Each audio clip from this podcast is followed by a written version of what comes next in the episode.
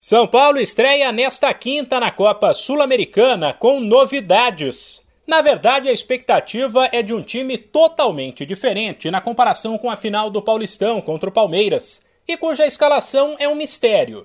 Nove e meia da noite no horário de Brasília, o tricolor encara o Ayacucho do Peru fora de casa, possivelmente com reservas e garotos. Como o foco no momento é o Brasileirão, que começa no fim de semana, foram relacionados nomes como o goleiro Yong e o zagueiro Luizão, do Sub-20. E a equipe titular pode contar com atletas que perderam espaço nos últimos tempos, casos de Miranda e Rigoni. Por mais que a Sul-Americana represente uma chance real de título para o São Paulo, o quase rebaixamento do ano passado no Brasileirão foi um trauma, o que fez o técnico Rogério Ceni poupar titulares da viagem para que eles mantenham o foco no jogo de domingo no Morumbi contra o Atlético Paranaense. Preparar um time para domingo, início do Campeonato Brasileiro, porque é muito importante o Campeonato Brasileiro não passar o, a vergonha e os sustos que nós passamos no ano passado.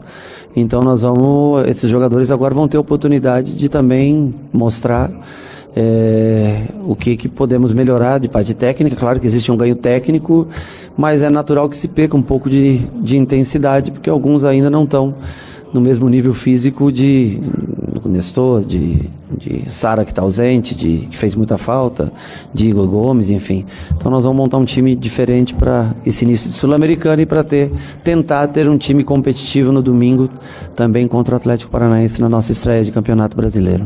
Sem esquecer que o tricolor escapou da altitude de Cusco. Uma vez que, por questões logísticas, já que o Peru vive uma onda de protestos contra o preço dos combustíveis, por exemplo, a partida foi transferida para a capital Lima. Rogério Ceni ainda falou sobre como manter o São Paulo focado e confiante depois do vexame do segundo jogo da decisão do estadual. A vida é feita assim, de vitórias e derrotas, não é, não é a vida não é um mar de rosas que você vence todo dia. Perder é muito triste, é dolorido. Mas a gente tem que, tem que se fortalecer nas derrotas, tem que saber que nós tivemos méritos para chegar até aqui, mas as oportunidades, a, né, o reconhecimento por parte do torcedor, eu acho que eles têm, isso é o mais importante.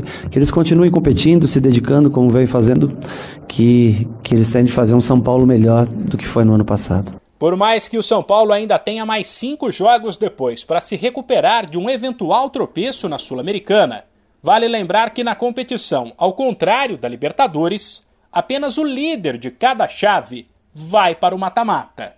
O tricolor está no grupo D, que ainda tem Jorge Wilstermann da Bolívia e Everton do Chile. De São Paulo, Humberto Ferretti.